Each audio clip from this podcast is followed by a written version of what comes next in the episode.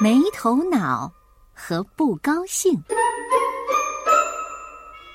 我有个邻居，今年十二岁，叫做没头脑。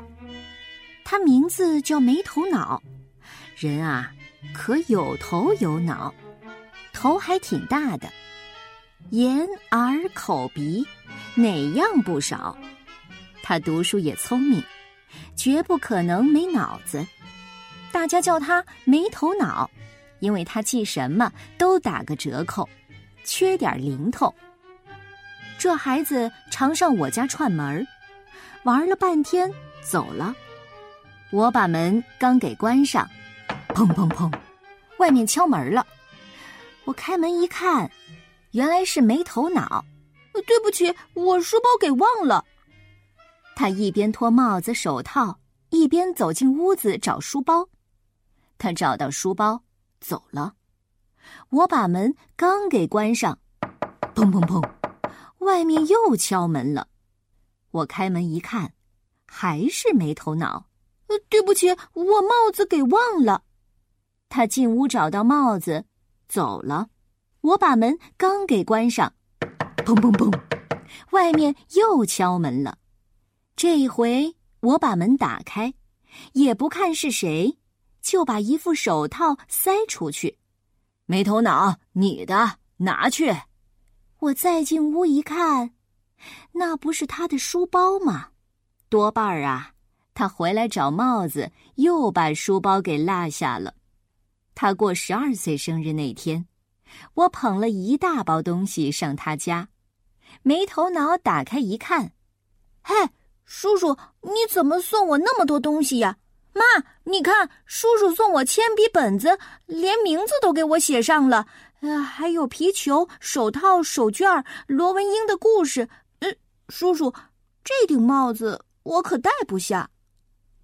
没头脑一面翻一面嚷，他妈妈就说了：“那你还不快谢谢？”哦，不用谢了，都是他自己的。他妈妈听了不由得直叹气，冲着他说。瞧你这个没头脑，大起来可怎么做大事情啊？哎，大起来可怎么得了？没头脑就是这么个没头脑。有一天晚上，他家戒严了，怎么呢？没头脑做功课，练习本怎么也找不着，桌子的一个大抽屉、四个小抽屉都给拉了出来。里面的东西倒的到处都是，弟弟妹妹一看不妙，马上蹑手蹑脚躲到屋子外面。四岁的小胖子站在屋子门口，看见有人来就摆手叫他不要想。弟弟妹妹都知道，哥哥一找不到东西，准得拿他们出气。哎，我的本子，八成你们给拿走了，我头都给你们闹昏了。本子也不知道搁哪儿去了，走开走开，别碍手碍脚的。一下子，桌子上、床上、地上都是翻出来的东西。大前天半天没找到的橡皮翻出来了，前天半天没找到的铅笔翻出来了，昨天半天没找到的铅笔盒翻出来了。今天早晨半天没找到的尺，翻出来了，就没找到现在等着用的练习本。没头脑这份累呀！他在椅子上坐下来，咦，屁股上是什么呀？他一摸，屁股口袋里不正是练习本吗？没头脑松了口气，就想做功课，可是课本呢？他刚才还在桌子上，这会儿桌子都是书，往哪儿去找啊？没头脑一下泄了气，看着乱七八糟的屋子直发呆。正在这时候，妈妈回来了。妈妈，妈妈！弟弟妹妹像大阴天看见了太阳，欢天喜地的扑过去。妈妈进屋子一看，哎，没头脑。又是怎么回事？也不知道哪天我回来能看到屋子里整整齐齐的。瞧你这个没头脑，大起来怎么做大事情啊？唉，大起来怎么得了啊？这几句话，没头脑听都听烦了。他撅起了嘴，嘟囔着说：“这是小事情，算得了什么？我才不在乎呢！大起来做大事情，那可是另外一回事。”他一不高兴，功课也不做了，就上床去睡觉，没头脑躺在床上。这点小事也犯得着嘀咕个没完？哼！瞧我大起来，好好做几件大事情给你们看看。可是我哪天才能长大呢？等不及了，等不及了。没头脑正在想心事，只听见窗外有人叫他：“没头脑，快出来！有好玩的，出来，快点儿！”没头脑竖起耳朵一听，是他的要好同学不高兴。他连忙打开窗子，只见不高兴上气不接下气说：“快走！”碰上仙人了，没头脑正在生妈妈的气，二话不说跳出窗子，跟了不高兴就跑。这个不高兴，怎么叫不高兴呢？也有个道理，他有那么个怪脾气，一件事情大伙儿谈得好好的，他偏来个不高兴，这也不高兴，那也不高兴，大伙儿要上东。他不高兴上东，要上西，大伙儿上西了，他又不高兴上西，要上东。这么个人，谁还高兴跟他玩啊？可你不高兴跟他玩，他可是不高兴你不高兴跟他玩。换句话说，就是他偏高兴跟你玩，真把人烦死了。这一天下了雨，不高兴跟几个同学一块儿放学回家。大伙儿打游大道走，不高兴不高兴，要抄近道打泥地上走。大伙儿说泥地上都是水坑，劝他不要走。可是不高兴不高兴了，走到泥地上去了。同学们看见他老毛病发作，自管自走了。不高兴在泥地上吧嗒吧嗒迈大步，还大叫大嚷：“不高兴，不高兴！”不高，性子还没出口，扑隆通掉到一个大水坑里去了，水都溅了起来，还溅起了蛤蟆似的一样东西。等不高兴抬起头来，只见面前站着一个七八十岁的老头，袍服飘飘，像个老寿星。不高兴不由得大吃一惊，一咕噜爬起来。老头对不高兴说。孩子，不用怕。我看你呀，竖眉毛、瞪眼睛、歪鼻子、撅嘴巴，满脸都是不高兴的样子。你有什么事不高兴啊？我找你好久了。不高兴，忙问他：“你找我干嘛？我可不认得你，你是谁？”老头说。我是这一方的仙人，结英这儿的人都有千里眼、顺风耳，能够移山倒海，法术比我还大，本领比我还强，连几岁的孩子都比我聪明。我待着没意思，决定回到天上去。回去以前，我想给人一点快乐。可是我在这个国家里走来走去，到处都是快乐的人，好不容易才算碰到你这个不高兴。我存心帮你一个忙，你要什么，我答应你什么。只要你这个不高兴一高兴，我也就安心上天了。不高兴这下乐得弹出了眼珠子，他想了想说：“大家说我这也不高兴，那也不高兴。”大起来怎么得了？其实这些都是小事，跟大起来做正经事情一点没关系。我真想变个大人儿，做件大事情让大家瞧瞧。好，这好办，我就让你变个大人。可每个人都得干一门活你爱干哪门呢？不高兴想了半天，这门活儿不高兴，那门活儿也不高兴。最后，他想起来了，有一回啊，他在联欢会上跟大家一起合唱，唱的好好的，不高兴，忽然不高兴，唱的那么快，于是一个人慢悠悠的唱起来，弄得这个合唱怪腔怪调的还不说，大伙儿一个曲子唱完了，他才唱了三分之一，大家只好听他独唱，唱完了剩下的三分之二。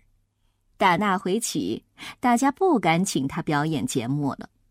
他想演戏，大家都朝他拱拱手，不让他演。这会儿不高兴，想起这个，心里那份不高兴啊，他就马上拿定主意，当个演员，好好干他一下，出出这口气。仙人口中念念有词，正要说变，不高兴一把拦住他。仙人说：“嗯，怎么又不高兴了？”不高兴说：“嗯，不不，我有个好朋友，老挨批评，也让他高兴高兴吧。”他的好朋友是谁？就是没头脑。于是没头脑和不高兴急忙跑来了。没头脑说：“大起来要做个建筑工程师。”仙人说：“我可急着要上天了。”我现在把你们变成大人，在原来的地方等你们一个月。你们不来，我就走了。切记，切记！说着，他念了几声咒语，一说“变”，只见不高兴和没头脑两人像竹笋一样，忽的一下子高了起来。他们两人，于是一个成了演员，一个成了建筑工程师。且说没头脑成了建筑工程师以后，第一件事情就想到给小朋友们建筑一座少年宫，让全市少年儿童能同时在里面过节日、过星期日。他画了个图样，是座三百层的大房子，大厅有万把个，有剧场、有运动场、有游艺场、有图书馆总而言之，应有尽有。房子就照他那个图样盖起来了。过了两天啊，没头脑收到请帖，是少年宫请他看戏。他到少年宫去，一路上人山人海，热闹非凡，跟大游行差不多。一个个小孩子身上背着行军袋，脚下穿着运动鞋，还有些孩子抬着帐篷、炉子、锅子。水桶、被子、毯子、褥子，还有些孩子扛着小担架、医药箱，这些人全都朝着一个方向走。没头脑心想：这些孩子多半儿上哪儿露营去吧？也不多问，就管自己上少年宫去。走不多久，没头脑抬头一看，不远就是他亲自设计的少年宫。这座大楼高不见顶，半腰里云彩缭绕。它不但高，而且大，每一层有汽车、电车行驶。这不是一座房子，像一座一层层的城。没头脑心里说：“哼，怎么样？这件大事情做得不赖吧？”没头脑走到少年宫门口，刚想进去。守门的将他一把拦住，问他进去干什么。没头脑拿出请帖，我是来看戏的。守门的说：“呃，对不起，你这样去看戏，恐怕没看成，人倒饿死了。你看别人是怎么去看戏的，都得带吃的、睡的东西呢。”没头脑听了这话，这才看到，他以为是去露营的人都是进少年宫来的。没头脑，摸不着头脑，弄不明白到底是怎么回事，连忙把请帖拿出来仔细一看，只见上面写着：“请你在二月一日到达少年宫门口，出发到少年宫二百二十五楼去看二月十六日演出的戏，一路上不供膳宿，粮食请具都请自备。”看戏要带粮食请剧，这倒新鲜。没头脑忙问是什么道理。守门的说：“呃，说来真是抱歉，这房子虽然有三百层高，可是只有楼梯没有电梯，上去只好一步一步走。剧场在二百二十五楼，算下来上去得走半个月。”加上看完了戏下来走半个月，前后就是一个月了。你不带吃的东西，那不是要饿死吗？守门的看见没头脑呆住了，就安慰他说：“哎，不要紧，呃，我给你开一张条子，一路上会照顾你吃的睡的。”没头脑直到这会儿还没开口，他是没法开口，电梯给忘了。设计图样的时候，怎么不好好想想呢？这时候有几个学生走过，我这回考试门门功课得满分，让我到少年宫来看一场戏。寒假一共休息一个月，正好来得及。没头脑硬着头皮接过守门的给他的条子，悄悄的跟着大伙儿进了少年宫。这少年宫里真是个富丽堂皇，就少一样。电梯。这时，孩子们上楼，一个个精神百倍，有说有笑，嘻嘻哈哈，你追我赶。第一天是这样，第二天也还好，第三天就差劲儿了。第四天，大家不唱歌也不跑了，悄没声儿的走着。到了第五天、第六天，大家都垂头丧气，怨气工程师来了。这么高的房子。连个电梯都没有，一定是给忘了。这工程师准是从小就没头脑，长大了做大事情还那样没头脑。没头脑在一旁听了，不吱一声，心里实在惭愧。没头脑跟着大家上楼，一天不停走了十五天，总算来到了剧场。剧场外面的衣帽间、休息室堆满了被子、毯子、锅子、炉子以及粮食。假定说每个人出发时带三十斤粮食，走了半个月还剩十来斤，那么五六千人来看戏，单粮食就有十万斤，这儿像个粮仓了。没头脑来到剧场，一看节目单，你说是谁在演出？原来是他的老朋友不高兴。这次演的戏是武松打虎。大家一定知道，武松打虎是古典文学名著《水浒传》里的一段故事，讲的是好汉武松喝了酒过景阳冈，遇到老虎，抡起拳头，三拳两拳就把他给打死了。不高兴演的就是这只老虎。大家不要以为演老虎简单，才不简单呢！老虎得演得凶猛。演的不凶猛，就显不出武松的本事。老虎可是个重要角色。这时候，剧场里锣鼓锵锵锵锵敲起来了，天鹅绒幕布拉开，台上一片阴森森的夜间景色。一个醉醺醺的人歪歪倒倒的走出来，手里拿着一根棍棒。这人就是大名鼎鼎的武松。霎时之间，只听见“呼”的一声，武松猛地一惊，酒也醒了几分。只见树木后面扑出一只吊睛白额猛虎，这猛虎当然就是不高兴，他向武松扑来，跳得高，窜得快，观众起劲儿的拼命拍手。武松迎头给他一棒，棒断了，就赤手空拳跟他打。锣鼓锵锵锵锵敲个不停，武松老虎厮打个没完，一来一往，足足打了两三个钟头。武松呼噜呼噜直喘气，老虎却还是精神啾啾。武松轻轻的跟老虎说：“哦，够了够了，你得倒下来死了。”可老虎回答说：“不高兴。”锵锵锵锵，又打下去，足足打了四五个钟头。武松拳头都举不起来了，央求老虎快点躺下来。老虎还是说不高兴。锵锵锵锵，又打下去，足足打了十几个钟头。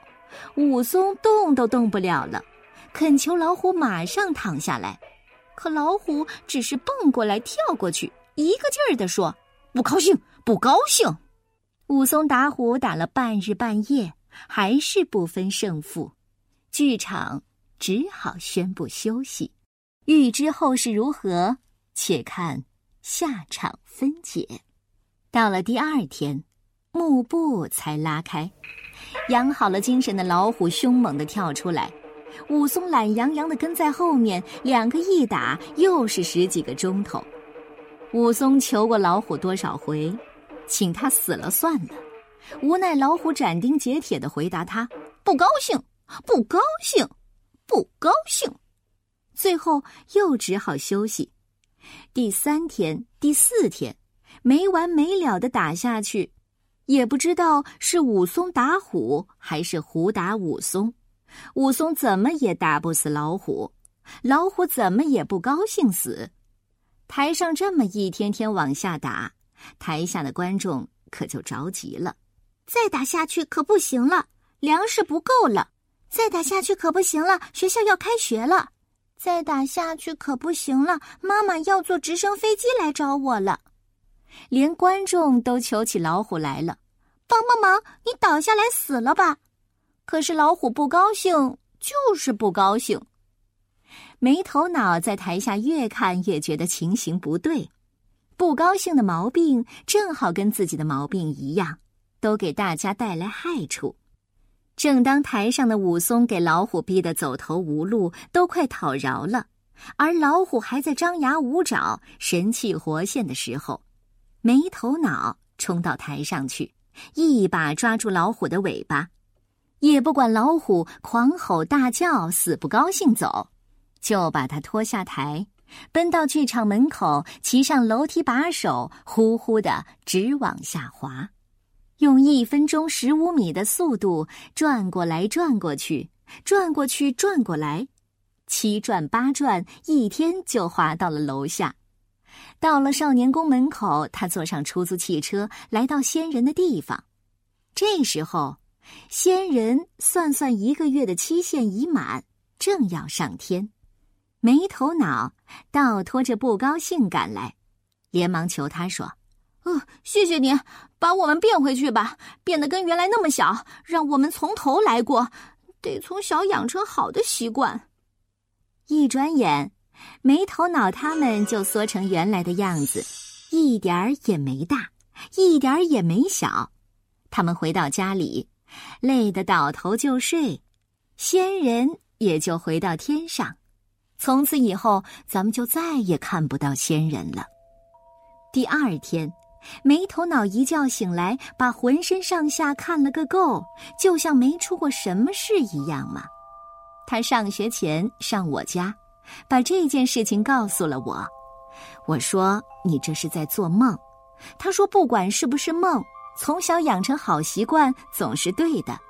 幸亏仙人把他们重新变回来，要是仙人走了，还不知道怎么得了呢。临走了，他把帽子、手套、围巾、书包都检查过，不少了才走。我很高兴，决定不再叫他没头脑了。